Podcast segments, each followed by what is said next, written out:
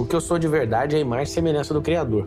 Né? Sem religiosidade, mas esse é o que eu sou, isso é imutável. E com 12 anos de idade eu tinha plena convicção que eu seria milionário aos 60.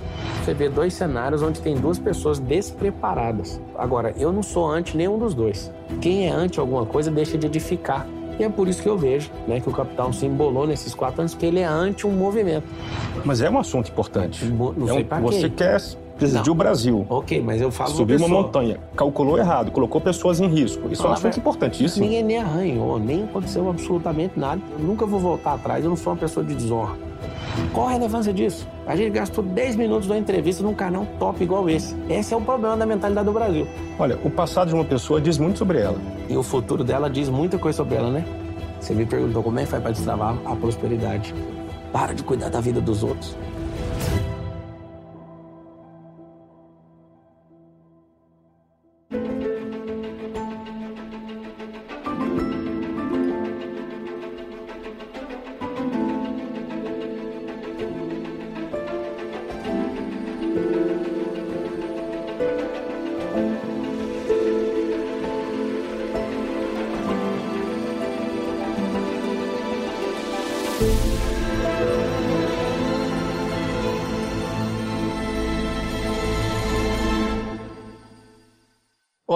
Contraponto de hoje eu recebo um empresário goiano, filantropo, estrategista de negócios, especialista em branding e pré-candidato à presidência da República pelo PROS. Polêmico e controverso, sim, mas dono de uma energia eletrizante que consegue manter destravados e ativos em seus cursos cerca de 400 mil alunos. É casado e pai de quatro filhos, também escritor e criador do modelo de gestão pública que ele tem chamado de governalismo, com o qual, nas suas palavras, ele pretende levar o Brasil para o próximo nível. Eu sou o Bruno Magalhães e recebo no nosso programa de hoje Pablo Massal. Tudo bem, Pablo? Tudo bem? Prazer, Bruno Magalhães. Obrigado aí ao Brasil Paralelo. É uma honra para mim estar aqui com vocês. Muito bom falar com você. Você já é, de algum modo, conhecido no Brasil, tem 2 milhões de seguidores no Instagram, multi-empresário, mas eu tive dificuldade de entender exatamente o que, que você faz, quais são suas empresas, qual que é o seu ramo, o que, que você tem feito. Eu sou livre, né? Acho que a primeira coisa que gera confusão é que nós somos doutrinados desde pequeno, nesses últimos 100 anos, a, a fazer a nossa vida, a nossa identidade virar a nossa profissão. Eu já fui atendente de call center, já fui instrutor de treinamento, já fui especialista em RH, já fui supervisor de operações, coordenador, já fui promotor, já fui muita coisa. É, estou empresário, né? é, sou investidor também, sou escritor, já publiquei mais de 26, 25, 26 livros, é, o número de hoje. E o que eu sou de verdade é a imagem e semelhança do Criador. Né? Sem religiosidade, mas esse é o que eu sou, isso é imutável. Agora, as profissões eu, eu vou crescendo, vou pegando códigos, pegando moldes e fazendo a minha família prosperar com isso, as pessoas que andam comigo, não só os alunos, mas os, os seguidores também. Você foi estudante de Direito na Unip, lá em Goiânia, Sim. atendente de call center, Sim. e hoje é multimilionário, é, é, é assim que você, você se coloca, né? Enfim, qual que foi o momento em que deu o clique para mudança na sua vida? Você lembra Foi de no- algum momento específico? Se- É, sempre lembro. Acho que a primeira mudança radical na minha vida foi com 9 anos de idade, quando eu aceitei Jesus, né, como Salvador. Aos 11, quando eu me batizei nas águas. Aos 12, quando eu li um livro, Pai Rico e Pai Pobre, do Robert Kiyosaki. E com 12 anos de idade, eu tinha plena convicção que eu seria milionário aos 60. Eu percebi ali no livro né, que a semelhança né, do Pai Rico e Pai Pobre com a formação que eu tive dentro de casa e com aquilo que eu não conhecia. Então, me despertou bastante interesse.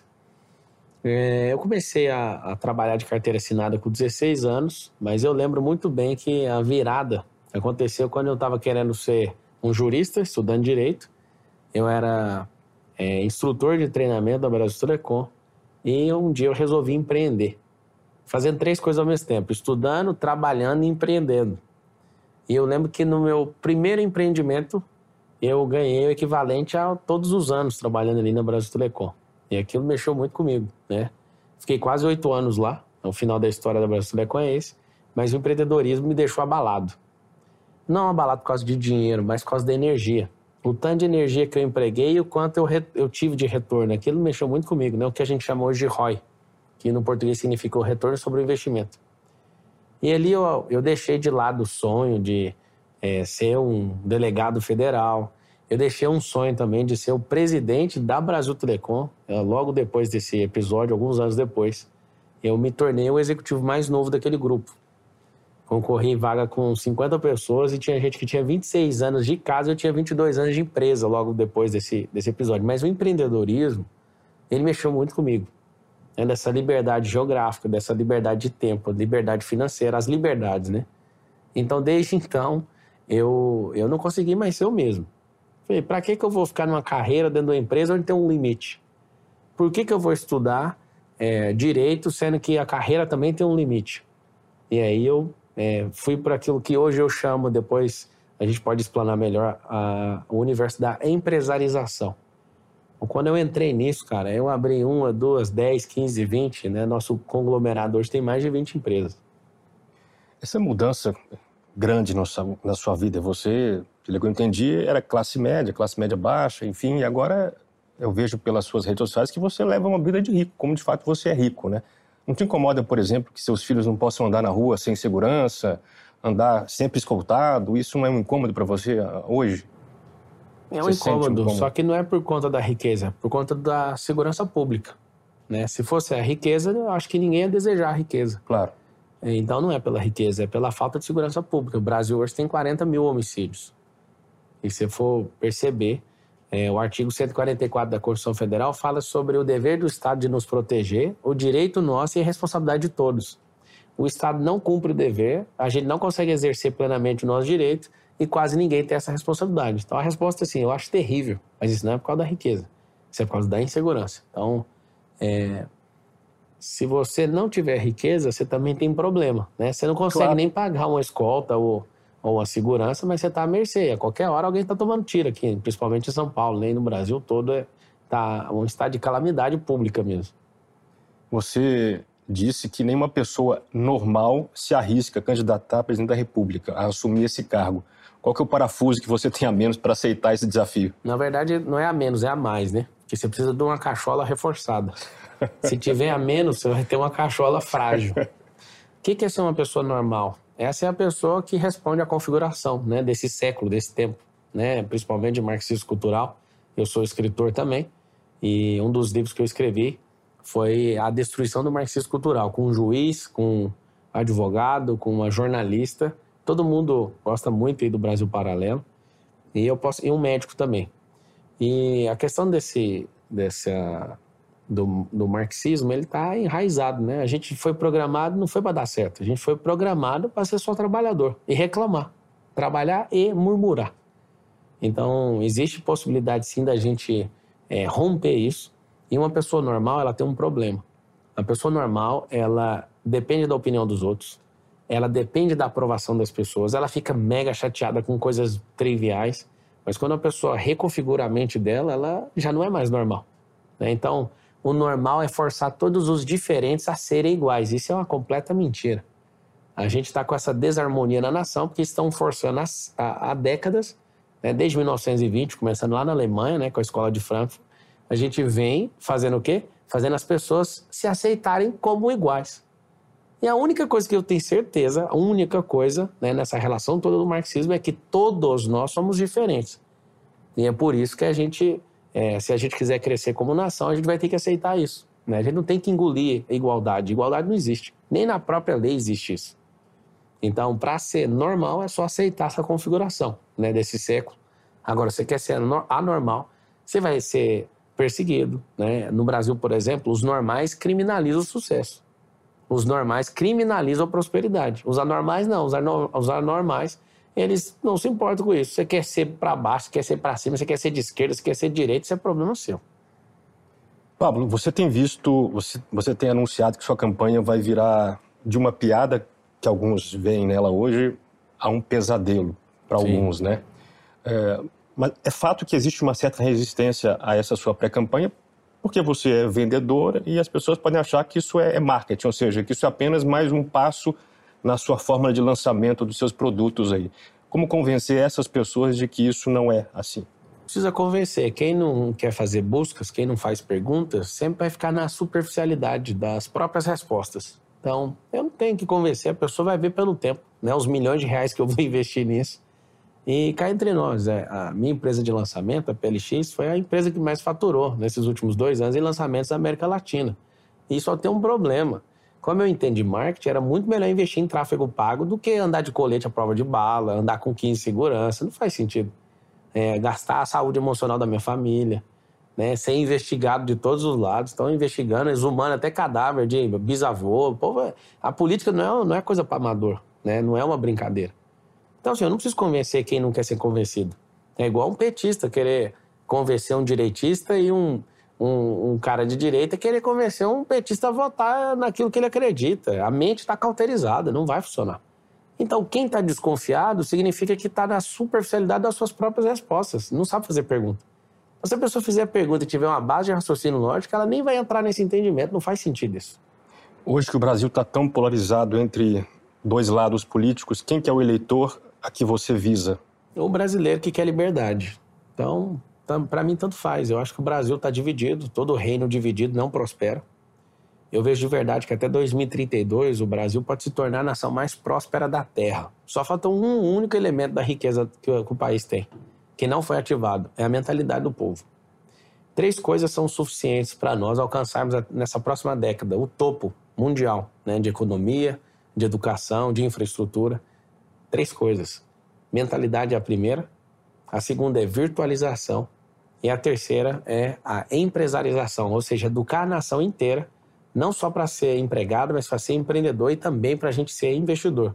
Isso tudo tem que passar por uma reestruturação emocional do país, que é a empresarização. Eu vejo que a sua pegada não é muito de antagonizar, né? É mais de propor ideias. Eu queria, por isso eu não perguntaria você contra quem você luta, que não é muito a sua pegada, mas qual que é a força que pode derrubar você nessa pré-campanha? Força? A força. só tem uma força. força, é a do Criador. Algo, algo que pode só, derrubar você. Só o Criador pode me derrubar. Se juntar 10 milhares de demônios, sei lá, o que qualquer um quiser usar como nome aí, para mim tanto faz. Né? Eu sei que numa campanha como essa, eu tô com 1,6% na pesquisa em poucas semanas que eu entrei. Eu sei que eu não estou incomodando ainda. É, tá acabando a fase de piada, é perceptível. As primeiras entrevistas com as que eu estou fazendo hoje já não tem mais o tom de piada. Né? As pessoas estão ouvindo com seriedade. Eu vejo que você se preparou e sabe muita coisa ao meu respeito. Eu vejo que a piada está acabando. Mas quando isso começar a crescer, isso vai virar um pesadelo. E esse pesadelo, para quem acha que já estava garantido, já estava resolvido as eleições, ele, a galera vai tomar um susto. Porque de fato você vê dois cenários onde tem duas pessoas despreparadas. Né? A gente colocou o capitão, que está hoje como presidente da República, e a gente colocou ele como um antibiótico. E o antibiótico, quando passa do limite, além de matar a bactéria, também vai matar os fungos. Eu não tenho nada, pessoalmente, nada contra a pessoa do, do capitão. Zero. Mas eu acredito num Brasil diferente e ele já provou que ele não consegue levar a gente para o próximo nível. Agora, contra o Luiz, tem um problema muito sério. A gente já conhece o modus operandi, a ideologia, o que, que ele tem feito. Agora, eu não sou anti nenhum dos dois. Quem é anti alguma coisa deixa de edificar. Então, eu já fui no passado, eu já fui anti várias coisas. Eu não gostava de alguém, eu queria ser anti. Eu percebi que todo hater não constrói nada. E é por isso que eu vejo né, que o capitão se embolou nesses quatro anos, que ele é anti um movimento. E o Brasil ser antipetista não adianta, porque ele está em primeiro nas pesquisas. A gente deixou de construir coisas. Eu coloquei na minha sala, tá lá a foto de todos os presidentes do Brasil, né? E eu coloquei a minha foto como a última. Eu acredito nisso de verdade. Isso aqui vai ficar registrado. E eu estou modelando todos os presidentes, independente de ideologia. E é muito interessante que aquilo que a gente aprende a não gostar de alguém que não é da nossa filosofia faz o nosso cérebro travar o aprendizado. A gente não gosta de aprender com quem a gente não concorda. E aí, quando alguém tem inteligência emocional, quando alguém está preocupado com algo maior, com edificação, ele pega a parte boa e a parte ruim. A gente tem que pegar, aprender a parte ruim para não executar e tem que pegar a parte boa para colocar em prática e testar, né, para sentir a viabilidade disso. O que é o tal governalismo que você propõe? Tem o comunismo, né, mais socialmente chamado de socialismo, para ficar mais brando, e tem o capitalismo. O comunismo é um lugar onde tem vaga para todo mundo. Tem 7 bilhões, 7,8 bilhões de vagas no mundo para o comunismo. Lá você não precisa ter nada, lá você não precisa ter sua identidade, lá você precisa colocar um rótulo de igualdade, você é igual aos outros. Aí você aceita. Existe o capitalismo, não tem vaga para todo mundo. O mais interessante é que o capitalismo não tem vaga para mais de 2% da terra. E ele já está lotado lá. Engraçado que no Brasil tem uma maior inversão social do mundo. Nós somos um país sociocapitalista. E aí o que acontece? Não tem vaga para todo mundo. E lá não vale a igualdade, nem a diferença. Lá vale a posse no capitalismo. O governalismo é o seguinte: o governalismo é um sistema superior, que fica acima desses dois, onde vale duas coisas: sua identidade e o seu propósito. E o mais interessante é que no comunismo, a pessoa que defende isso está dando ordem lá do capitalismo. Eu não conheço nenhum líder comunista que é comunista. Todos os líderes comunistas são capitalistas. E o mais interessante é que quem entendeu a regra do jogo capitalista, ele não gosta de estimular as pessoas a crescerem. Então o que, que eles fazem? Eles patrocinam é, o próprio comunismo. Quem é líder selvagem do capitalismo é assim. Então você quer que acabe com um com o outro? Não tem como acabar. Tá, não é nenhum nem outro, mas é o quê? É simplesmente ativar a sua própria identidade. Se você perguntar para um brasileiro e falar assim, brasileiro, qual que é o, o, propósito do Brasil como nação? Ninguém sabe responder isso. Por exemplo, você poderia responder isso para mim? Qual que é o propósito do Brasil como nação? Eu pergunto sempre para as pessoas, o que é, o Brasil como você nação aqui? Você é uma pessoa, eu estou perguntando para elas. Não é difícil. Você olha o propósito é, pelo que ela tem. Você vê a formação. Você vê a formação química desse país, você vê toda a formação. A gente é, um dos, é, é de fato o país mais rico do mundo. Eu posso falar assim, ó, simples. O maior espelho d'água potável do mundo é nosso, a maior floresta do mundo é nossa. Aqui não tem intempéries, aqui não tem geleira, aqui não tem terremoto, aqui não tem tempestade. Tempestade tem, não tem. É, não tem geleira. Pensa num lugar que tem a maior cobertura solar, que você pode produzir energia, vento em, em abundância. Aqui é uma terra de verdade. Eu não falei de minério ainda. Eu não falei, ó, tô falando da riqueza solar, tô falando da riqueza atmosférica, tô falando da riqueza solo, é, do solo, a riqueza do subsolo, a gente é o país mais rico da Terra. Só tem um detalhe: quem administra a riqueza tem mentalidade pobre. E pobreza não é status social. Pobreza, a raiz da palavra significa improdutividade. Então o que é o governalismo? É cada um assumir o protagonismo. Se todo poder emana do povo, o comunismo não tem poder. O capitalismo é para poucos. Então, é uma balela o que a Constituição Federal fala. Aquilo que está registrado lá na ata da União, lá do dia 5 de outubro de 88, que é a Constituição Federal, com seus 250 artigos, tem um problema. Lá está escrito assim: todo o poder emana do povo. É mentira. Se não formos governalistas, se nós não assumirmos, aí aonde começa o governalismo? No autogoverno. É quando eu consigo liderar a mim mesmo, é o primeiro passo. Segundo passo, eu lidero a minha casa, eu lidero a minha família, e para quem quer entender o que é uma nação e não um país, um país é um registro. Agora, uma nação é um ajuntamento de famílias. E essas famílias se unem num único propósito. Tá, e como traduzir isso em termos de política pública? Muito simples. Quanto mais empresas abertas, mais governalistas, mais pessoas é, no cenário de governo. E, porque se você for olhar para o governo, o governo é um tomador de impostos, ele não é um gerador de receita. Quem gera receita é quem é governalista, quem é protagonista. Só que o cara só abriu empresa, ele não é. Um governalista, ele não quer sugar a alma de uma pessoa, ele quer estimular as pessoas que trabalham para ele para também continuar prosperando. Eu, nesses últimos anos, nunca contratei um colaborador para pegar plano de carreira dentro de empresa nenhuma minha. Meu estímulo é: se você entrou aqui, é para você prosperar. Tem até um alvo. Se um ano você não prosperar, não crescer, não quiser abrir seu próprio negócio, eu peço para você, eu mando lá para Oi. Eu já trabalhei na Oi, só que o Oi é o Oi da rua. Por quê? Eu falo nesse tom de brincadeira, mas todos entram lá com o mesmo propósito. É para vocês modelarem esse modelo de gestão e crescerem.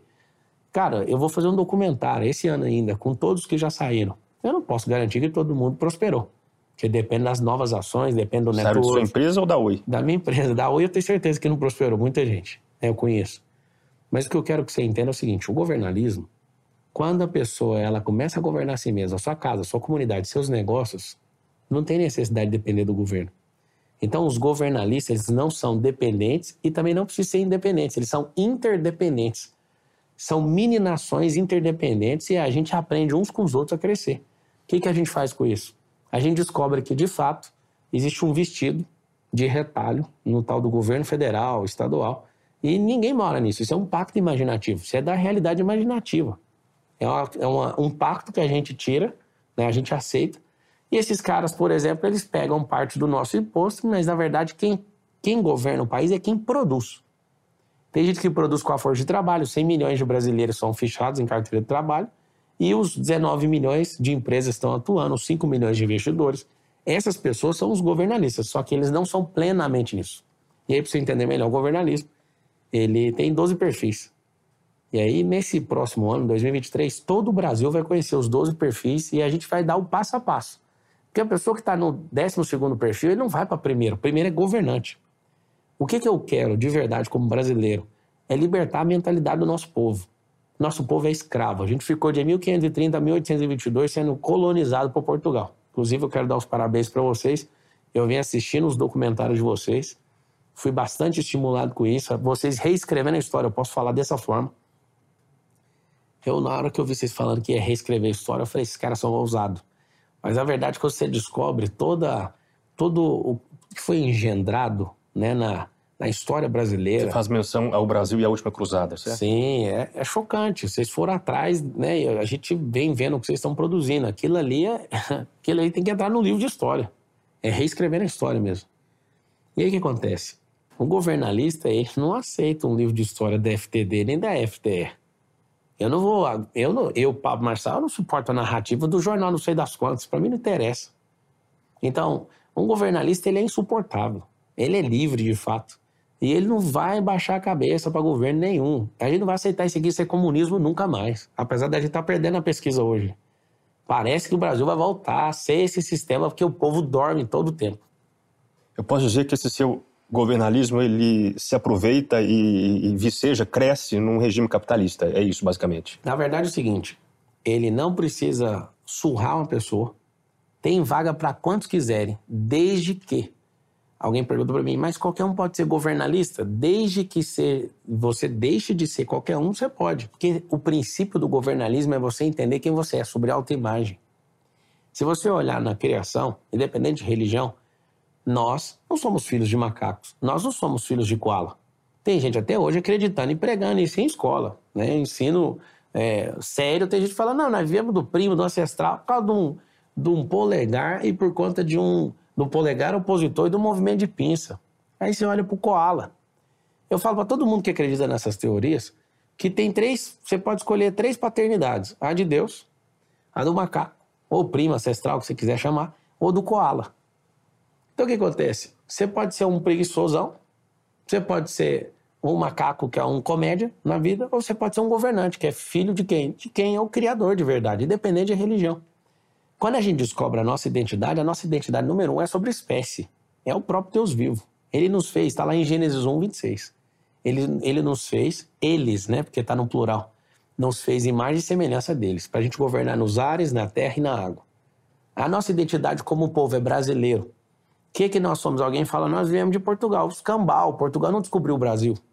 Portugal invadiu o Brasil. É diferente. E as pessoas não entendem isso. Então a nossa relação com Portugal não é de ancestrais, é de invasores. Eles foram invasores, colonizadores e a gente não foi liberto, ainda não tem independência em 1822. O que aconteceu em 1822 é que trocou a exploração. A gente continua com a mesma mentalidade de escravo, de colonizado e de gente inocente, porque só pode ser inocente. Eu queria que, que quem está assistindo a gente pensasse o seguinte: o dia que Portugal chegou aqui, eu, eu tenho certeza no meu coração eu já mentalizei, viajei assim na cena. Esses caras chegaram aqui, não tinha lugar nenhum no mundo onde tinha gente pelada, recepcionando ninguém no mundo inteiro. Aqui era o único lugar não, da Terra. na África tivesse, não? Não tinha, não. Não tinha, não. E na história não tem. Os índios nossos andavam nus aqui. Eu, eu tenho convicção que eles acreditavam que era o Éden. O lugar mais rico da Terra, com gente pelada e deixando levar tudo embora aqui, parecia o Éden. Só que a gente continua o quê? Sendo explorados. Né? Como o berço da humanidade começou na África, ele estava muito desenvolvido para alguém estar tá pelado. Ali não tem, não tem registro da nossa época de 1500. Então, você como empresário, quais são as suas insatisfações com a legislação trabalhista e tributária do Brasil? Ela é de 1943. Então, quando você tinha ali o Estado Novo, é, você vê Getúlio Vargas, ele trouxe um grande implemento, mas é que ó, com a ideologia que ele enfiou na legislação trabalhista, ah, ele começou com aquilo que chama hipossuficiência do trabalhador e tudo. Eu acho aquele bonito quando eu sou trabalhador. Só que aí, o que acontece? O Temer ele reformou 293 itens na legislação trabalhista. É, trabalhista. E eu até conheço o líder da reforma, que é um juiz federal lá, de, lá do Paraná, cara mega competente, que é o Marlos Melek. Eles mudaram muita coisa, só que o problema é que você pega a legislação americana, ela cabe, a legislação trabalhista americana, ela cabe numa folha de A4. Você pega do Brasil, cara, tem, tem mais que mudar de... mais ainda. Mas ainda não, deixa eu te falar, tem mais de 10 mil dispositivos, portarias, normativos, tá louco. NR não sei do que, ninguém nem sabe de onde que tá os negócios. Então a gente precisa simplificar. O Brasil virou um país burocrata, principalmente trabalhista, e a maior parte de todos os processos trabalhistas do mundo está no Brasil. Mais de 90% dos processos do mundo inteiro trabalhista estão aqui. O que você acha da ideia do imposto único sobre, sobre serviços e mercadorias? Como é que isso poderia ser implementado no Brasil, com os estados, cada um querendo ganhar uma fatia maior desse imposto? O interessante, eu acredito no imposto único, e eu vou defender isso chamando isso de imposto eletrônico. Eu acho que a gente já tem digitalização suficiente para não ter sonegação e para a gente não ter essa divisão desproporcional da arrecadação. Da Constituição de 88 para cá, mudou né, a, a nomenclatura em relação ao imposto, e o contribuinte no município ele perdeu muito. Se o, se o prefeito, se o deputado estadual e o deputado federal não tiver network lá em Brasília, ele compromete o município dele. E o mais interessante é que as pessoas não moram no estado, elas não moram no governo federal. O próprio governo federal mora no município chamado Brasília. Eu sou defensor do imposto único, você vai ouvir eu chamando isso de imposto eletrônico, e isso já de forma explitada, sem essa, essa, esse toma lá da cá, sem essa, esse network quase que bandido dentro do parlamento em relação a eu, se eu tenho mais acesso ao presidente ou ao relator, que hoje está com, a, com a, principalmente com o orçamento secreto na mão. Eu nunca vi na história do Brasil, acompanho o legislativo desde 2005. Eu nunca vi um deputado ter 400 milhões de emenda, nunca vi isso na minha vida. Tem a divisão de emenda para os 503, 18 milhões para cada um, mas eu nunca vi na minha vida um deputado com 400 milhões. Nunca vi. É a primeira vez que a gente vê. Então, a forma desproporcional de através de politicagem, de você destampar muitos municípios. Então, sou a favor, sim. E a gente tem, tem muita perda por não ser digitalizado esse país ainda. Pablo, tem um tema que é um pouco incômodo para você, que é o tal do coach da montanha. Foi como você foi conhecido e você, inclusive, disse que ganhou sobre esse, esse assunto quando a coisa se alastrou, porque você soube capitalizar em torno dessa questão se você me permite, eu acho que você ainda não conseguiu pôr um ponto final nesse assunto, pelas respostas que você tem dado. É, Para quem não te conheceu assim, não sabe de que se trata, brevemente você subiu com 60 pessoas no, no Pico dos Marins, deu um problema lá, algumas voltaram e vocês precisaram chamar o Corpo de Bombeiros para resgatar os 32 que ficaram. A questão é, por que, que as pessoas pagam e pagaram milhares de reais para subir com você na montanha. Qual Não, é a proposta? Da onde você tirou, Bruno, que pagaram alguma coisa? Eu li alguma coisa na época que tinha uma. Esse é o problema. Alguma... Eu não tenho que pôr um ponto final, mas, por exemplo, você lê alguma coisa, essa coisa. Eu li alguma coisa na época, não, não lembro se foi nos, nos seus é próprios terrível. stories aí. Não, nos meus próprios stories não foi cobrado. Repercutindo aí alguma coisa. Não, então, esse é o problema. Qual que é a ideia de subir um monte com eu você? já subi várias vezes, vou continuar subindo. Eu não levei crianças pequenas, mas assim, é uma verdade falar que eu cobrei. Nenhuma das pessoas pagaram absolutamente nada. São adultos e tal. Então, assim, não foi o bombeiro que foi lá, a gente perdeu a comunicação com dois grupos. A gente tava no cume e tinha um grupo abaixo. E eu fiz questão da madrugada, tava chovendo muito, não respondiam no rádio. Inclusive, aqui comigo tá um PM, que é um, um, um chefe de segurança nosso aqui. E ele falou para mim, não chama. Eu falei, eu prefiro passar qualquer coisa do que Foi amanhã. ideia sua chamar o bombeiro. Claro, é, alguém fica revoltado, foi por precaução. Você pode perguntar para o próprio corpo de bombeiro. Não pegaram na mão de ninguém, não usou uma corda, não usou nada. Eles fizeram um acompanhamento. Quando eles chegaram, a gente já estava descendo. Eles não foram nem aonde a gente estava, para você ter uma noção. A gente encontrou eles descendo. Agradeço demais o corpo de bombeiro, mas é o que eu estou te falando. Eu não tenho que pôr um ponto final. É as pessoas que, por exemplo, desculpa te falar, mas é, teve gente que mente em reportagem para ver se tem alguma gordura. E você mostrou aí um pouco né, desinformado com o assunto. Então não é um ponto final meu, é um ponto final para quem quer entender o que está É que eu vi acontecendo. você falando em algumas. Até recentemente, criticando o Corpo de Bombeiros por ter ido lá e ter depois tentado ganhar fama em torno desse Jamais, assunto. não. Agora você está agradecendo o Corpo de Bombeiros. Eu acho que Não, sempre isso contribui para pôr um ponto final Não, é história. diferente. Não, é diferente. Você falou uma vez que ah, tem um cara lá que. Não, é gente de internet. Desceu lá, tirou Corpo foto. de bom... Não, tem gente que vendeu informação, né? Saiu a notícia e não tinha nada escrito. Quando viu que era eu, queria por tudo uma foto comigo para vender, foi lá e vendeu e tirou a foto de longe, tá tudo bem. Agora, a repercussão foi de gente que não estava lá. Ninguém nem arranhou, nem aconteceu absolutamente nada. Eu agradeço sim o Corpo de Bombeiros, a instituição mais respeitada do país. Eu nunca vou voltar atrás, eu não sou uma pessoa de desonra. Você reconhece que você errou ao calcular os riscos a subir ali? Errei e todo erro gera aprendizado. Né? E não precisa cometer os mesmos erros. O Brasil precisa de abrir a mentalidade para errar em coisas novas, nunca nas mesmas. Você eh, usa muito nas suas palestras e aulas a ideia de destravar códigos de prosperidade, por exemplo, nas pessoas. O que, tem travado o brasileiro nessa questão da prosperidade? Por exemplo, entrar num assunto desse e ficar lá achando que isso é alguma coisa. Isso depois. Mas você... é um assunto importante. Não é sei um... pra Você quer presidiu o Brasil. Ok, mas eu falo Subiu uma pessoa. montanha, calculou errado, colocou pessoas em risco. Isso é um assunto ver- importantíssimo. Na verdade, é o seguinte: Muito você importante. tem muito mais risco você andando aqui na Paulista com o celular na mão. Tudo do bem, mas você, você se propôs a subir calculando mal com as pessoas. É um tema Não, importante. é, ó, Você justificou, você deu a sua falando, você justificativa. o que que mas tem que não é um tema irrelevante. Hã? Não é um tema irrelevante. Então, é o que Se você falando, fosse apenas imagina. um empresário e tivesse aqui, talvez não batesse nesse assunto. Ok, Mas então você está propondo a governar o Brasil. Olha o que, que você falou pra mim. Você perguntou o que, que precisa travar nas pessoas. Eu não falei de você, você tomou uma dor como se fosse você. Eu falei nas pessoas. Não, mas eu estou perguntando, estou levantando o assunto. Isso, você acha que falando. é relevante? Não falei que é é relevante, relevante. não. Você perguntou o que tem que destravar nas pessoas. Imagina a relevância na vida de alguém entrar no assunto desde montanha que não mudou a vida de ninguém. Isso é o problema do brasileiro. Ele quer ficar mexericando com coisas que não faz sentido. Isso é, eu vou te falar, eu estava lá e quem não estava, esse assunto é completamente irrelevante. Não me incomoda de falar disso, mas o que me incomoda é ver o brasileiro em volta de um assunto que não chegou em lugar nenhum, nem vai chegar. Você pergunta para qualquer pessoa que foi a melhor experiência da minha vida. Só que para as pessoas, esse é o problema da nossa mentalidade. Você nunca, ô Bruno, você nunca vai ver alguém forte com um passado fácil. E qual que é o nosso problema? A gente quer invalidar o presente das pessoas, trazendo à tona sempre o passado. Essa é, de novo, a mentalidade do brasileiro. O brasileiro quer o tempo inteiro ficar sacudindo as coisas dos outros. Ao invés de você focar na produtividade, não digo você, Bruno, mas as pessoas, a nossa, o nosso povo, a gente quer ficar remoendo o passado. Isso não vai mudar nada. Se a gente focar em produzir, a gente vai crescer. Esse é um dos pontos que tem que destravar para prosperar, parar de cuidar da vida dos outros. O mais interessante é que não teve um único fato negativo que danificou nada de ninguém, nada, absolutamente nada. Mas eu vivo remoendo. Eu, enquanto brasileiro, tenho esse problema. Então a gente precisa de mudar nossa mentalidade para prosperar o seguinte: não se prospera no passado e também não se prospera no futuro, só se prospera agora.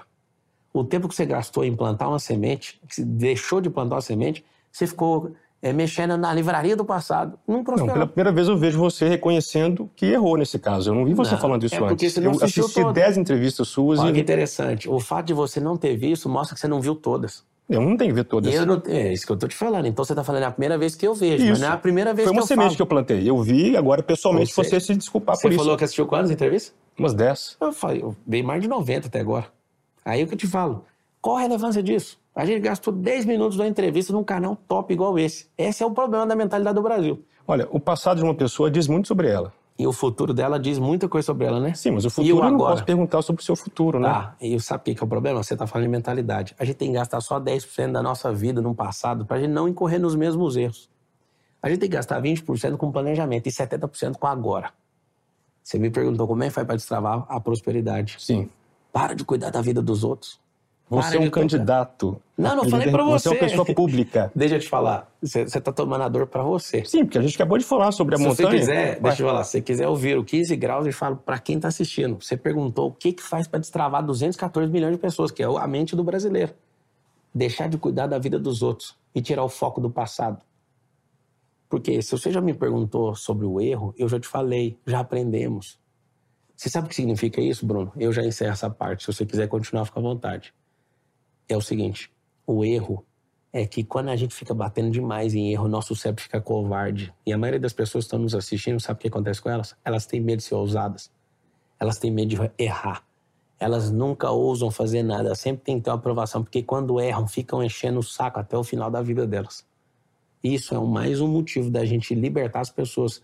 Nós precisamos ser pessoas que andam por princípios e que são 100% sem vergonhas, que não tenham vergonha de ter errado. Quando uma pessoa tem vergonha dos seus erros, ela se esconde porque ela vive dependendo da aprovação dos outros. Entendeu?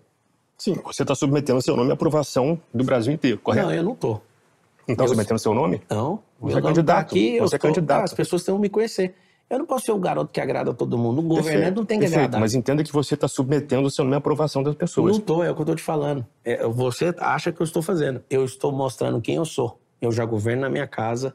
E se o Brasil falar nós não queremos, tudo bem, isso não vai mudar a minha vida. Agora, a diferença é que pessoas que estão hoje precisando de ajuda para assumir o governo da vida delas, não tem outro candidato para falar isso para elas. Nós fomos, como seres humanos, principalmente brasileiros, programados para agradar todo mundo.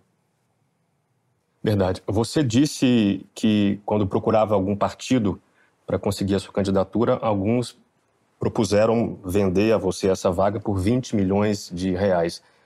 Com o PROS foi diferente? Foi diferente. Senão não tinha nem Quais foram os termos da negociação com, com o Cara, eles deixaram claro para mim que eles querem os deputados federais e pediu total empenho meu e eu fiz realmente um pacto com eles. Acredito na nova gestão do PROS e falei, eu vou dedicar minha vida nisso. É um partido que não tem, né, por causa da cláusula de barreira, se não tiver a quantidade mínima né, de deputados federais, que são 11 nesse, nessa legislatura e na próxima serão 15, os partidos vão deixar de existir. Então, assim, foi muito claro com eles. Eles foram muito claros comigo, na pessoa do presidente do partido, do Marcos Holanda, do vice-presidente, que é o Amauri, que é o doutor Amauri. E eu entreguei meu coração para esses caras. Eu falei para eles, eu tô com vocês, independente de qualquer coisa. Eu entrei no partido, eu nunca fui filiado ao partido, dia 30 de março. E ele foi muito bom, né? Eu tô tendo uma experiência muito boa. Eu já era político do setor privado. As pessoas é, talvez nunca ouviram isso é, gerando empresas, emprego, renda e milhões de reais em impostos. E eu percebi uma coisa: o Brasil precisa de reforço. Precisa de gente que tem coragem de errar, que tem ousadia para fazer coisa diferente, que de fato se importa né, com o crescimento e que se importa com as pessoas. Eles, eles entendem, então, que a, a sua imagem, a sua campanha pode auxiliar eles a com certeza, eleger foco, mais deputados. O foco da, do, do PROS não é ter o presidente. O foco do PROS é ter os deputados. E eles me deram abertura e falou: vai lá, você acredita de verdade no seu coração? Então a gente acredita com você. Então, o PROS nunca teve um, um candidato a presidente. Você vê partidos como o PSDB, que já teve duas presidências da República, hoje não consegue emplacar um nome. O nome não passou de 2%, para você ter uma noção. Então, os partidos políticos, os 33, não tem nenhum único alvo em ter presidência nenhuma. É tipo o um milagre dos 33, sabe? Mas o PROS acreditou e eu tenho conquistado o coração de todo mundo nessa pré-campanha. E é uma responsabilidade minha, eu cheguei por último no partido, é eu que tenho que ganhar o coração de cada um. Qual que é a sua visão sobre a segurança pública no Brasil que preocupa tantas pessoas? A solução para a investigação criminal, para reduzir os crimes contra o patrimônio nas ruas e o processo penal que é tão demorado no Brasil? O Código Penal vai fazer 82 anos. E é de novo, de quem? Do mesmo cara que fez o CLT. É o Getúlio Vargas. Então, a gente precisa trocar alguns tipos penais, por exemplo, o nome aborto. Né? Tem que trocar esse nome, porque as pessoas acham que é abortar projeto. E, engraçado é que você, como causídico, vou chamar assim, uh, quando você mata uma grávida, você responde por homicídio. Aí tem um bebê, porque é grávida, chama homicídio duplamente qualificado. E é interessante isso. Quando alguém quer matar alguém por aborto, não é homicídio, mas matar uma grávida é homicídio duplamente qualificado. Por quê, cara? Sabe o que acontece? A gente perdeu a noção. Né? Por ser um tema globalizado, onde todo mundo quer manchar as bandeiras das nações, matando aquilo que é indefesa, a vida mais indefesa que tem é de um, de um feto. Eu chamo de bebê ou de criança, apesar que isso é um estágio, né? esses nomes que a gente usa, mas é uma vida inocente. Então a gente precisa. O problema da segurança pública é um código penal caduco. Eu lembro bem quando a gente reformou o Código Civil em 2002. Lei 10.246. E aí o que acontece? O último código antes desse era do Clóvis Bevilacqua, de 1916. Imagina, por que, que tem um legislativo tão poderoso, tão pujante como esse, e espera de 1916 até 2002 para fazer uma reforma no Código Civil? Por que, que a gente tem um, um, um, congresso tão pujante desse e fica fazendo só mini reforma? Por que, que a gente não peita já as, as reformas, por exemplo, administrativo? Aí eu vou perder o foco da pergunta que você fez. Pois é, é de segurança pública. Então, Mudar a o código segurança penal em que é onde? Tem que ter é, punibilidade, coerção e na exclusão. São três fases que não ensina em lugar nenhum. Tem que ensinar isso na, no sistema educacional, desde o ensino infantil. Nós não aprendemos em nenhuma fase, nem no ensino infantil, nem no ensino fundamental, nem no médio, nem no superior, sobre três fases. São as três fases que mostram a recompensa, só fala de recompensa, mas não fala de punibilidade. A coerção é o contato que a pessoa tem com a polícia. A punibilidade é com o judiciário. A exclusão é o sistema penitenciário. E a ressocialização não existe. Isso tinha que ser tratado no ensino, no ensino desde pequeno. Por que, que a gente está desse jeito? Código Penal caduco, né? A gente entrou na discussão aí de, de que ano que ele é e o, o número do decreto. A gente precisa reformar isso urgente, em 2023. E que tipo de reforma especificamente? Assim, a o gente que, tá que precisa mudar? processo O de fundo está lá. digitalização. É de tudo. De tudo. É é porque é o seguinte, lei, ela ela está de acordo com os usos e costumes. Então, você tem uma lei de uso e costume, vou, vou dar um exemplo, já que você tocou nisso. Quando eu entrei na faculdade em 2005, lá está escrito no artigo 240 do Código Penal que adultério era crime. Só que a galera tava todo mundo adulterando e tá até hoje, né? Uma grande parte da sociedade que colocaram revogado. Tem coisas que vai mudando. Imagina, se fosse prender todo adúltero, ia ter que fazer o contrário, ia pôr o fiel dentro da cadeia e tirar todo mundo pro lado de fora. Então, a, o uso e costume vai mudando. Aí eu te pergunto, de 1940 para cá a gente mudou alguma coisa? Mudou demais. Mas tem muito crime com cibernético tá. frequência. Sim, são pequenas coisas. A gente tem que pegar alguém e falar assim: vamos peitar uma reforma, igual a administrativa. Se a gente não pegar e, e bater nisso, aí eu expliquei. Reforma do código não é só isso. O sistema de todas as polícias precisa ser unificado. Você que é policial federal, por exemplo, você não consegue é, checar um boletim de ocorrência da Polícia Militar. Você sabe disso? O cara tem que usar network, é. O cara tem que usar network. Então você está numa época digitalizada. Outra coisa que você tem que fazer para segurança pública, tem que parar de tratar policial como bandido. Bandido e policial não são forças equivalentes. Bandido é escravo de policial. Só que o que, que você vê aqui? Né, se tivesse funcionando, a segurança pública de São Paulo estava funcionando, beleza. Mete uma câmera no peito do policial e fala: nossa, acabou a criminalidade, agora o policial não mata mais ninguém. Não mata também, não vai prender e não fala nada e ninguém quer se envolver. Você arrumou um cara de administrativo, né, de escritório, para sentar dentro de uma barca com um fuzilzão na mão, vai adiantar o quê? Ninguém vai fazer nada. Bandido pinta e borda, eu não vou mexer com isso, não. Você para na, na esquina para pedir informação para um transeunte, para um, um cidadão. Você viu onde que aquele carro virou? A pessoa sabe que tá filmando o rosto dela. Não, não vi, não. Ninguém viu nada. Sabe o que, que eu quero? É que o policial ele vá para casa e quando ele errar, o próprio Estado defenda ele. Acontece erro, sim. Só tem um detalhe: aquela geração do erro que não aceita ninguém errar. Quando um policial erra, sabe o que acontece? Ele tem que gastar 30, 50 mil reais com o advogado, o Estado não ajuda ele. Ele estava lá cumprindo o exercício, é, o, o- o- cumprimento da lei. Então, o policial sabe que o Estado não está do lado dele. O policial agora está sendo vigiado. Aí eu faço a pergunta: é o que vocês ensinam aqui também. Tem escola cheia de partido, né? Com partidarismo. Por que, que ninguém teve ideia de colocar a câmera dentro da sala de aula? Porque não pode desconfiar do professor. Por que, que a gente desconfia da polícia? É porque a gente não acredita que eles são os heróis da sociedade. É por isso que eles não vão fazer nada. Eles vão fazer assim, ó, o bandido tem que cair quase morto na frente deles, tipo um suicídio, senão não vão fazer. O que a gente tem que lutar para pegar aquelas câmeras e colocar no semi-aberto. Os caras saírem com câmera no peito para ver o que, que eles estão fazendo. Ou melhor ainda, põe na cela para todo mundo assistir o que, que eles ficam fazendo dentro da cela. Se você tivesse câmera dentro da cela ao invés do peito do policial, a gente ia desmantelar um monte de operação. O que, que a gente precisa então? Reforma do Código Penal. A gente tem que criar um, um sistema de, de ensino voltado para coerção, punibilidade, exclusão e ressocialização. Terceiro, a gente precisa de unificar sistemas, a gente precisa de criar recompensa para os policiais. E precisa ser duro também com quem é, falha, porque erro e falha é diferente. Erro é quando você está aprendendo.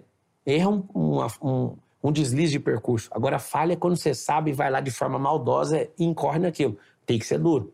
No ensino, a gente tem que ensinar as crianças sobre recompensa e sobre a punibilidade. Isso não é ensinado. A maioria das pessoas aprende no dia que a polícia mete uma algema de prata nelas.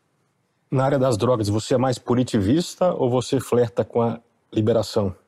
Olha, se você percebe que a falta de educação gera evasão escolar, o fato de você não ensinar inteligência emocional desde pequeno faz a pessoa não saber lidar com o cérebro dela. O que, que ela vai fazer? Ela vai criar algum um psicotrópico, ela vai pegar alguma coisa para iludir a mente dela. E não é só droga. Mas fumar é uma fuga de estado emocional. Beber é uma fuga de estado emocional. E aí o que acontece? Quando a gente acha que o problema de droga é saúde, eu falo para você, o problema de droga é a raiz dele é educacional. Então, se eu tenho, olha só, se eu tenho problema educacional, eu tenho problema com droga, porque se tem evasão escolar, tem isso. Eu tenho problema é, na educação, eu tenho problema com violência. Sabe o que é interessante? É que a violência, a pessoa acha que alguém quer ser violento só porque é mal, e não é. A pessoa tá lá na, na, no bairro dela, ela quer comprar uma droga. Por que, que ela não vai lá armada, lá na boca e já toma? Você sabe responder essa? Por que, que um, um bandido, vamos chamar ele de bandido, porque ele é bandido. Ele não tem porte, ele pega a arma, ele queria assaltar alguém.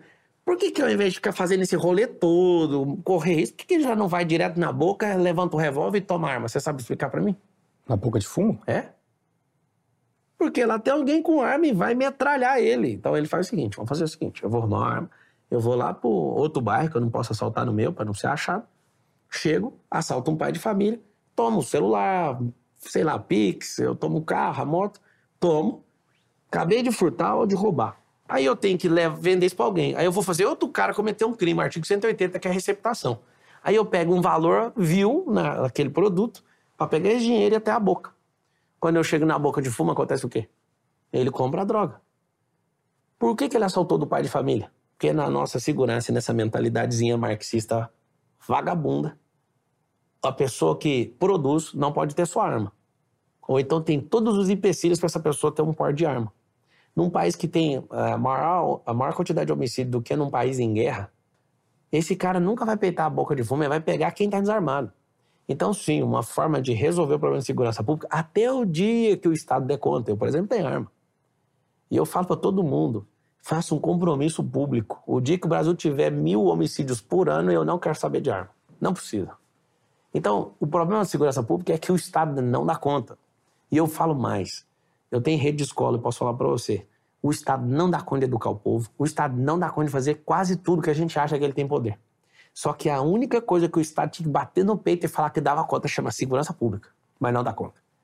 Então não é falta de grana, pode ter disposição política para resolver, mas se a gente, como cidadãos, a gente não se posicionar, o Estado nunca vai fazer por nós.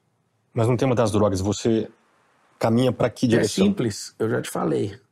Por exemplo, se você olha, vamos olhar para 80% das drogas do país é a cannabis, é a maconha. Esse negócio é comprovado que danifica neurônio, gera improdutividade. Eu já te falei que o problema está lá na educação. Tinha que colocar a inteligência emocional lá desde pequeno. A gente tem um problema no Brasil que é bem mais grave que isso e tudo, chama paternidade. Então a gente está faltando uma referência paterna a gente não tem inteligência emocional, a gente tem uma evasão escolar gigantesca. O que é droga no país? Droga é um remedinho. Então, imagina liberar isso. O que, que adianta tratar o efeito? Aí existe o efeito e existe a causa. Tratar o efeito, a minha casa aqui, aqui no Brasil Paralelo, está chovendo, telhado. Vamos supor que seja uma casa e tem um telhado. O telhado está gotejando. Liberar droga é pôr um balde. Não vai mudar nada. Ou a gente trata a causa que é trocar a telha, ou então isso aqui é só besteira. Então, sim, eu entendo a galera, a marcha da maconha, parabéns para vocês. Agora, uso medicinal é diferente. Então, a gente não trata com solução paliativa efeito. Efeito vai fazer o negócio ficar, vai abrir o tamanho do buraco, não vai resolver o problema. Resolve é com educação.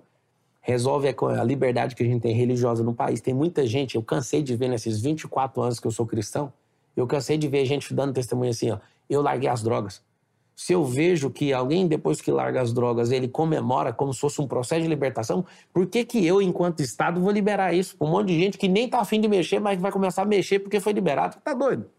A gente tem que tratar a causa. E a causa, de novo, é educação. Educação, todo mundo se engana, não é no Estado. O Estado tem que dar escolarização, educação é da família.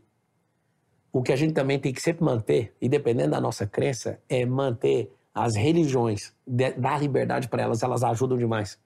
O Brasil, de forma institucional, não tem processo de ressocialização. As igrejas vão lá dentro dos presídios e conseguem recuperar pessoas. Então, o que a gente tem que entender é que não é só uma obra do Estado. Agora, eu pessoalmente vou te falar. Eu nunca, eu sou um gestor de recursos, tanto humano como de todas as matérias. Eu posso falar para você, nunca vai funcionar liberar as drogas. Você pode acalmar todo mundo, você pode falar assim, ah, vou liberar a droga aqui, mas o cara do morro, ele vai arrumar o terror. O nosso problema em relação a drogas é só uma fronteira de 8 mil quilômetros mal vigiada. Se a gente criar uma repressão na fronteira, a gente já diminui a entrada de arma. A arma dá poder para a droga crescer no país. Não é o contrário, não é a droga que faz a arma entrar, é o contrário. É a arma que faz droga reinar dentro do país. A gente perdeu guerra para facções criminosas, não tem essa disposição dos estados de falar assim, vamos para cima de crime. Os caras não querem, tudo por conta de um projeto eleitoreiro, por causa de uma praga que o Fernando Henrique Cardoso instaurou na nação, chamada reeleição. Se a gente não tivesse nada disso, a gente ia ter um monte de político impopular que ia falar, vou fazer o que precisa ser feito. Quem que tem coragem? Quem que é homem? Quem que é mulher para fazer isso hoje? Então a segurança, a saúde, tudo vai ficar do jeito que está, enquanto não achar essas pessoas, não é uma que vai resolver, não. Achar pessoas dispostas de verdade a resolver a causa e não ficar tratando efeito. Isso não vai resolver nada na nação. Vai piorar. Vou falar em pessoas, vamos olhar para o futuro, para o ministério que você vai montar se for eleito. Quem, que critério você vai utilizar para montar esse ministério? Tem algum nome em vista? Ó, tem que ter uma mistura. A composição ela é política, é técnica e de lealdade. Hoje, no mundo dos negócios, a pessoa pode ser a mais inteligente do mundo. Se ela não passar nesse crivo, eu não, não deixo ela nem chegar perto. Ela não anda em nenhum tipo de negócio meu, nunca vai virar executivo de nenhuma empresa minha. A pessoa tem que ser simples, de coração ensinável e leal. As pessoas simples, de coração ensinável e leais, essas pessoas elas dão a alma delas para as coisas funcionarem. Esse coração ensinável é um termo que a Harvard descobriu e né, falaram para todo mundo: investe em gente de propósito que tem a mentalidade aberta e que gosta de, de apanhar para aprender, né, no, no, sentido bom da palavra. Gosta de tomar tranco. Coração ensinável é uma pessoa que está pronta para ser editada. Gente que tem mentalidade fixa é terrível. Você põe uma pessoa no ministério, Deus me livre. Então, isso depende do grupo político. Eu vou revelar alguns ministérios na hora que eu alcançar dois dígitos na pesquisa. E você pode esperar, assim, que não é alguém só técnico e não é alguém só político. É um completo desastre. O que, que você tem achado, você que tem formação jurídica, da condução do inquérito das fake news e outros análogos pelo ministro Alexandre de Moraes? Olha, eu vejo que tem um pouco de exagero, porque está criando um Ministério da Verdade como se a verdade fosse algo que uma pessoa consegue administrar. Eu conheço uma única verdade plena, alguém que nunca errou. Essa pessoa chama Cristo, é Jesus Cristo. Você não encontra é, erro na vida, você não vê pecado, vamos falar assim. Conheço duas pessoas. Então, uma outra pessoa querer falar que é a verdade, né, o próprio Jesus, eu não sou religioso, mas eu tenho que trazer isso. O próprio Jesus falou: Eu sou a verdade, eu sou a vida e eu sou o caminho, né? Eu sou o caminho, a verdade e a vida. Qualquer outra pessoa que quer instaurar um ministério da verdade, ela quer falar que a visão dela de mundo que a mentalidade dela, né, a nossa mentalidade, por mais evoluída que seja, é maior que uma ervilha no máximo. Você está querendo fazer o quê? Você está querendo falar para as pessoas que elas têm que se curvar à sua ideologia, ao seu sistema de crença. Agora, existem os abusos. Então, assim, criminalizar a mentira é um negócio assustador. Mas o negócio, para mim, não é a criminalização da mentira. É o absolutismo do Ministério da Verdade. Como se a verdade fosse o que um grupo defende. Isso, para mim, Aí a gente vai perder a opinião, vai perder a democracia, a livre expressão. Isso, na verdade, é uma forma de desestabilizar a livre expressão. Eu, eu, eu nem vou falar que eu sou contra, mas vou te falar. Eu amo a liberdade demais para ter que ficar regulando se alguém está falando a verdade ou a mentira. Isso é problema da pessoa. Você vai ver a verdade e a mentira pelos frutos. Você disse que não é religioso. Já vi você dizendo que o cristianismo não é uma religião e sim um lifestyle. Como assim? É assim, ó. A religião precisa de um templo. O cristianismo não precisa precisa de um templo físico, né? É, porque o templo, na palavra, fala que ele foi destruído. Tanto o templo físico como o templo do corpo, né? Ele mesmo falou, e foi por isso que ele foi condenado, o próprio Jesus. O corpo dele, em três dias, né, ele foi ressuscitado e ele teve o corpo glorificado. O que, que é, é, é, lifestyle? O próprio Jesus, ele não é da religião do cristianismo. Isso é, isso é, é chocante para um monte de gente que não pensa. O próprio Jesus, ele era de uma religião chamada judaica. E ele não revogou, ele não anulou, ele continua sendo judeu até hoje. Judeu cultural, político e religioso. Nas três esferas. Ele nunca deixou de ser judeu, nem vai deixar. O mais interessante é que uma pessoa, quando fala que é cristã, ela fala: minha religião é cristianismo. Mas não é, isso é um estilo de vida, porque cristianismo significa ser imitador de alguém, de Cristo. Se fosse para imitar exatamente a religião de Jesus, a gente tinha que ser todo mundo judeu. Na sua opinião, então, as instituições religiosas não estavam no plano de Cristo? São, são de algum modo contra o plano dele? Estão não, fora do não, plano são dele? contra. É, o que é uma religião? É um agrupamento de famílias que querem restaurar outras famílias. E é totalmente legítimo. Quando eu falo que não é uma visão religiosa, significa que é, eu estou te mostrando que é uma visão aberta. Isso serve para todas, inclusive para nenhuma. Qualquer ser pensante, quando ouve não é uma visão religiosa, ele tira o invólucro e fala, então vamos pensar junto. É só, só questão disso. Eu quero é que as religiões cresçam, isso é muito bom para a nação e para as nações. Agora, A religião é um grupo, a gente tem que respeitar os dogmas dessa religião, a cultura dessa religião. O que as pessoas impõem como regra é do grupo. Então, a religião, ela está abaixo do cristianismo. Então, é um grupo, é só uma definição como se fosse uma família grande. E você não integra nenhum desses grupos? Hoje não. Você se reconhece como apóstolo, ou seja, como ministro de não, palavra? apóstolo na raiz da palavra, apesar do dogma religioso, mas ele é, significa só enviado. Então, Isso, você se considera um enviado para Cristo? Enviado para Cristo, não. Eu sou alguém que para manifesta. Pregar, para... Não, eu, é meu estilo de vida. Né? Eu gosto desse estilo de vida, eu tenho conexão com ele e eu sou uma manifestação. Você também, se você tiver nessa conexão, você também é. Qualquer um pode ser. Desde que deixe de ser qualquer um. Como lidar com ir de fazer discípulos? É com lifestyle. Né? Ninguém faz discípulo é, vivendo uma coisa e pregando outra. Por isso que eu te falo. Ninguém quer saber de você pelo que você fala, mas pelo que você vive. E viver significa estilo de vida. Então tem gente que para tirar a culpa, né, milenar, multimilenar, de ser um cristão, a pessoa quer pregar demais e vive de menos.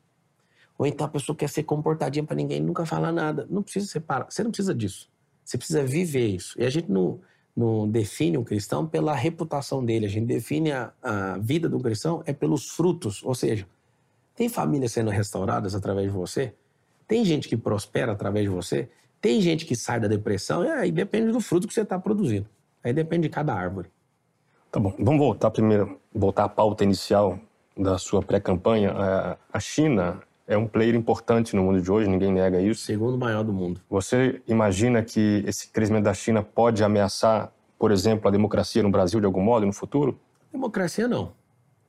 Mas se a gente entender o que a China está construindo nesses últimos 20 anos, a gente consegue tomar o lugar deles em segundo lugar. Então, ah, você fez uma pergunta sobre eles ameaçarem a gente.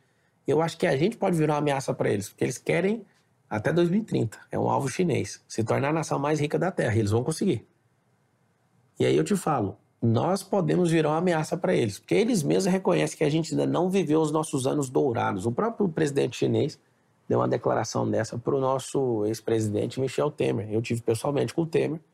É, eu fui atrás de todos os ex-presidentes, aprendi muito com eles, dependendo do que fizeram de certo ou de errado, porque eu não avalio isso, eu avalio o aprendizado. Ali o Temer confessou isso, isso foi muito importante saber disso que a China nos vê de um jeito que o brasileiro não se vê. Isso mexeu comigo. Então eu acho que a gente é muito mais uma ameaça para o plano deles do que eles para nós. Você é uma pessoa muito articulada e parece muito espontâneo, mas eu preciso perguntar se você tem estudos em programação neurolinguística pela... Autodidata. Tem estudos? Tem, tem, feito, tem feito leituras? Estudei todos os... desde 2005. Eu estu... comecei na, na, faculdade de Direito, eu fui lendo uns livros de, de Direito, e um dia eu encontrei um livro do Joseph O'Connor, e do John Seymour. Poxa, mano, a minha vida foi virada do avesso. Entender o cérebro, para mim, é uma das coisas mais fascinantes que existe. Qual que é o limite para usar essas técnicas entre manipular pessoas e ajudá-las? Existe uma questão importante aí, né? Isso é muito importante. Quando você vive na verdade, você não quer manipular ninguém.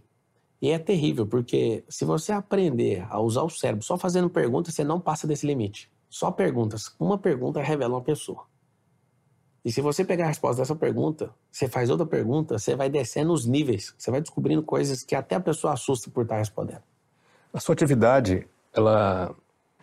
Eu, eu não te acompanhava nas redes sociais, dei uma olhada nas últimas semanas para fazer essa entrevista. Bom, isso aí não importa. Não importa, é relevante isso. É, me, me, parece que você tem alguns sinais de riqueza.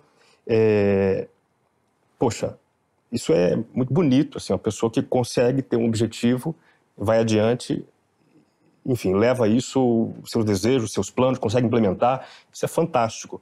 Agora, a sua atividade de palestrante, de professor, de que modo você tem utilizado esses sinais, se é que utiliza conscientemente ou não, para angariar pessoas que querem ser como você? Olha, eu posso começar te falando sobre as palestras. Eu já dei mais de 3 mil palestras gratuitas. Então eu já servi muita nação. 2019, não teve ninguém no país que fez mais lives que eu.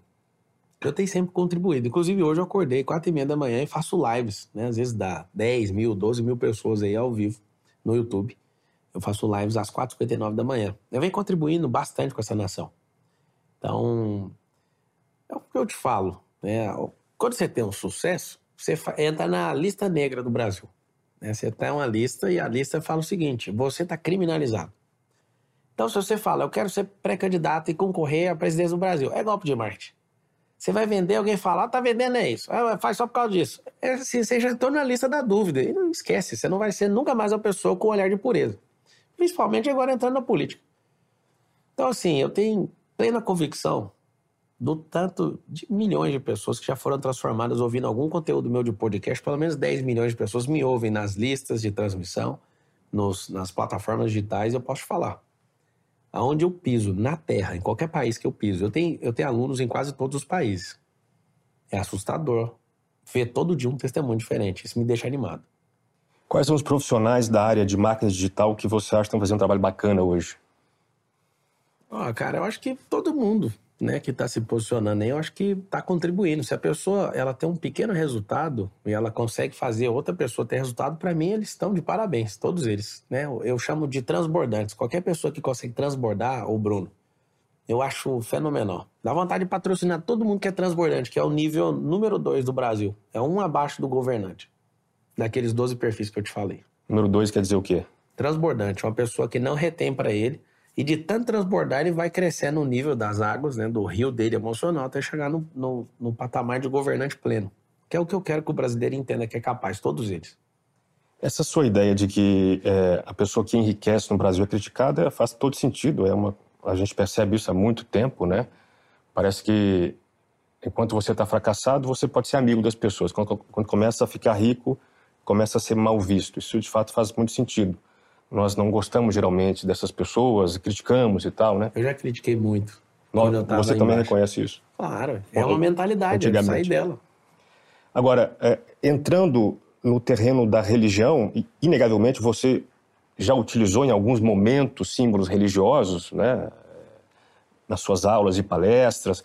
Você fala também, poxa, a religião não está aí para empobrecer as pessoas, e sim para prosperá-las mas queria entrar um pouquinho mais profundamente na questão da religião e pobreza. Você acha que são incompatíveis religião e pobreza? Não. A mentalidade, às vezes, de alguém que interpreta a palavra errada, ela pode reproduzir isso. Pobreza, em definitivo, significa improdutividade. Deus não é um Deus pobre. A terra que ele criou não é pobre.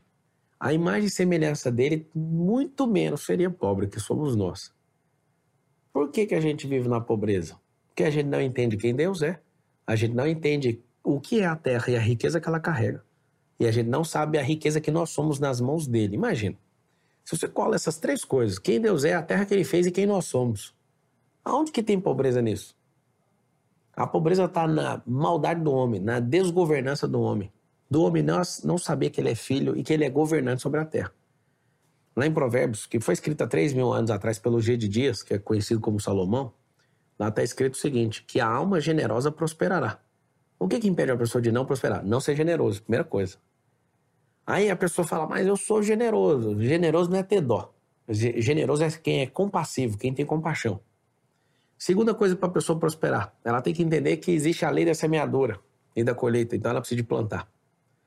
E se você ouvir essas três coisas aqui, ó, que é uma das coisas que eu mais gosto de ensinar, porque depois que eu descobri isso ficou muito simples. A sabedoria, a prosperidade e a riqueza. Sabedoria é semente, prosperidade não é dinheiro, é crescer. E a riqueza é o fruto.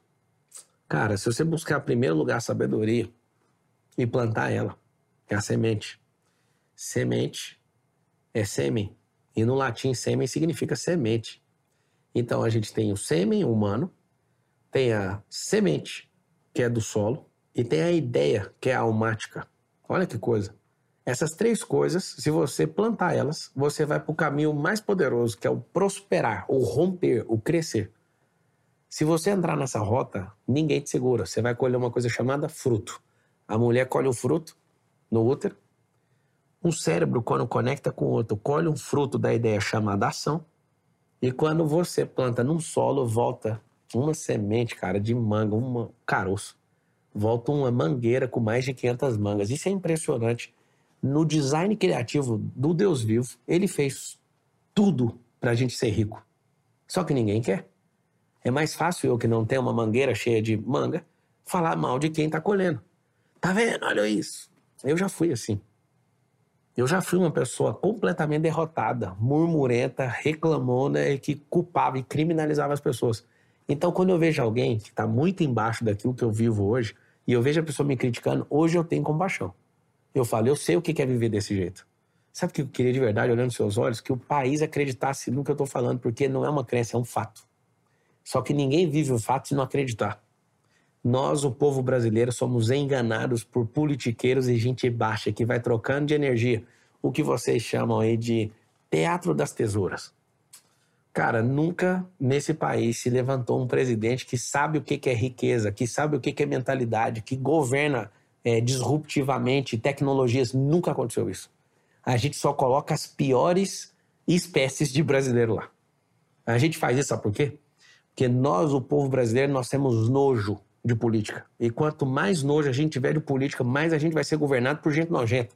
60% dos brasileiros hoje não querem nem Lula nem Bolsonaro enquanto presidentes. Por que, que a gente parece um povo condenado a votar nesses caras, mano?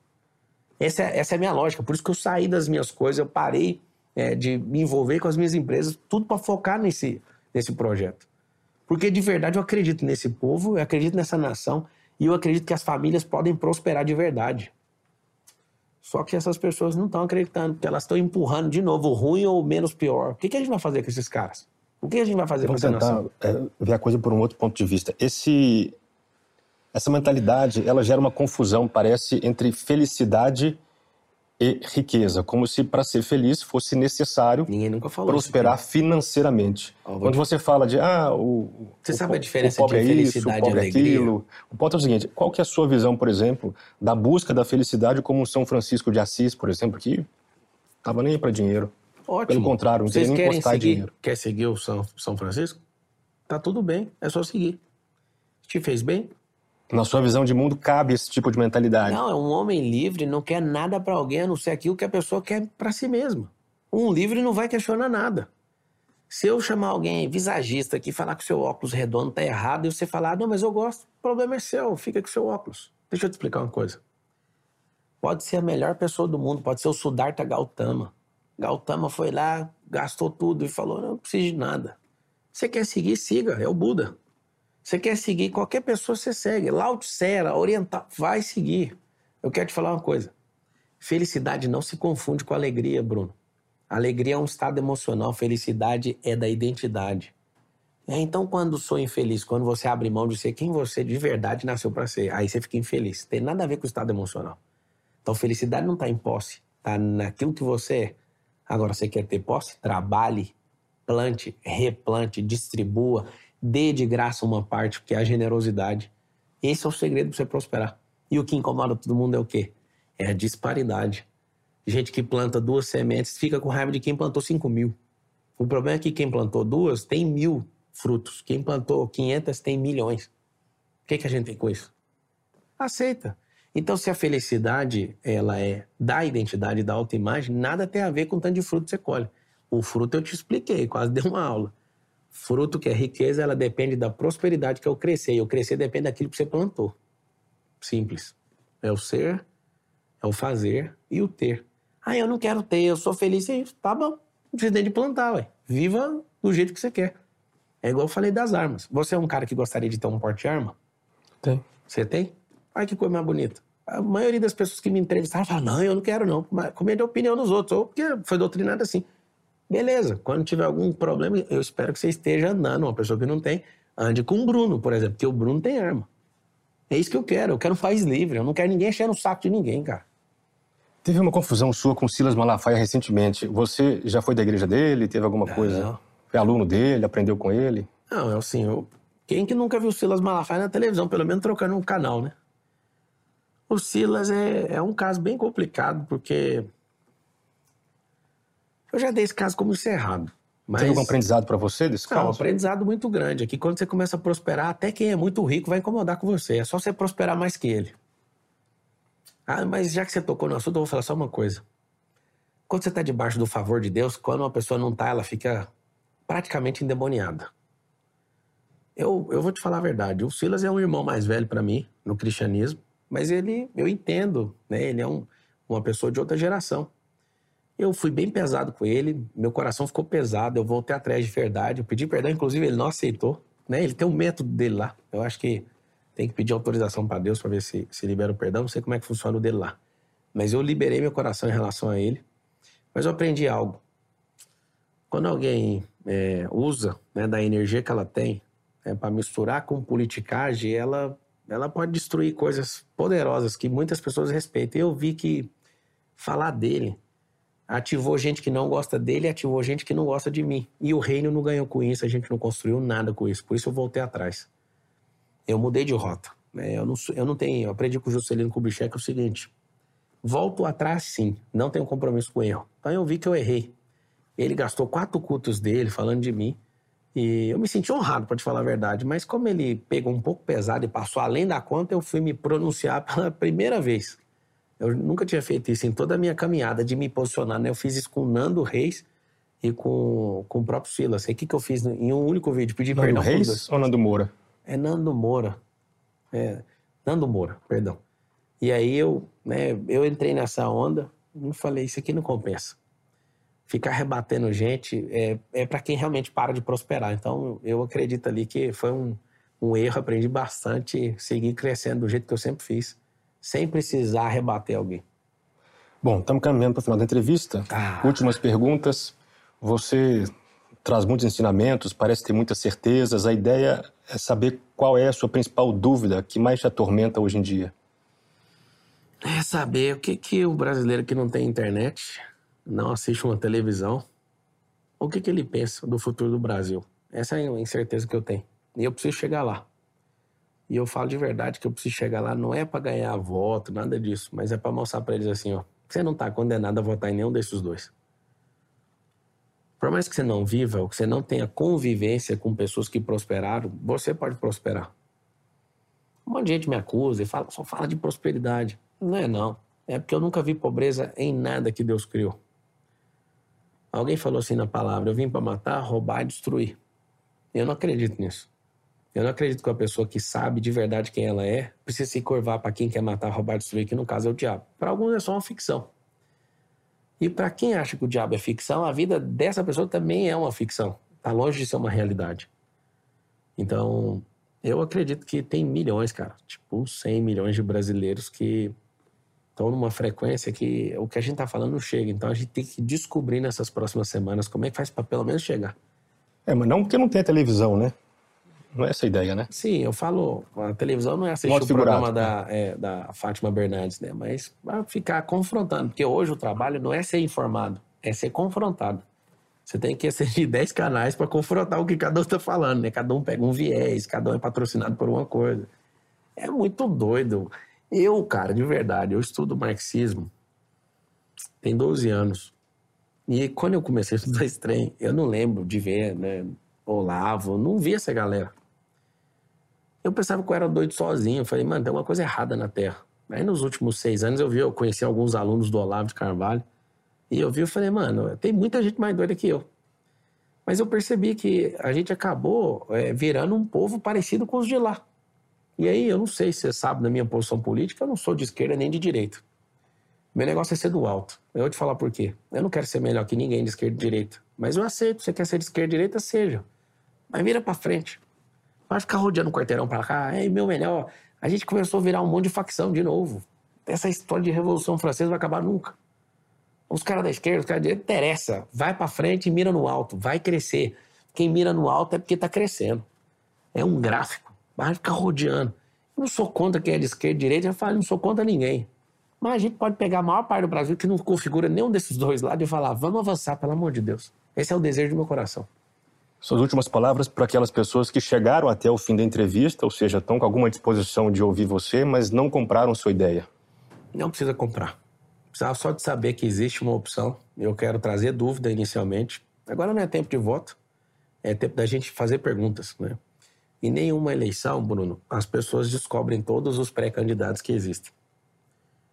E isso é muito ruim, porque quando você não se dispõe a conhecer as opções que você tem, você fica refém da, sempre da pior só que é daquela que foi muito bem carregada com um belo produto de marketing. E aí a gente acaba ferrando a nação mais uma vez. É, eu sei que me conheceu aqui agora. Obrigado, Bruno. é, pela nobreza e na entrevista. Ao Brasil Paralelo. É, quiser me seguir no Instagram. Quando esse, esse vídeo for tocar, eu vou abrir uma caixa de perguntas para vocês do Brasil Paralelo. É Pablo Marcar 1 no Instagram. Agradeço de verdade, né? Que Deus abençoe vocês. Amém. E espero que o STF não prenda vocês pelo que vocês estão falando, mas que vocês possam informar e que a democracia seja estabelecida, né? Porque eu acredito que ela ainda não foi estabelecida no Brasil. Pablo, obrigado, obrigado pelo seu tempo.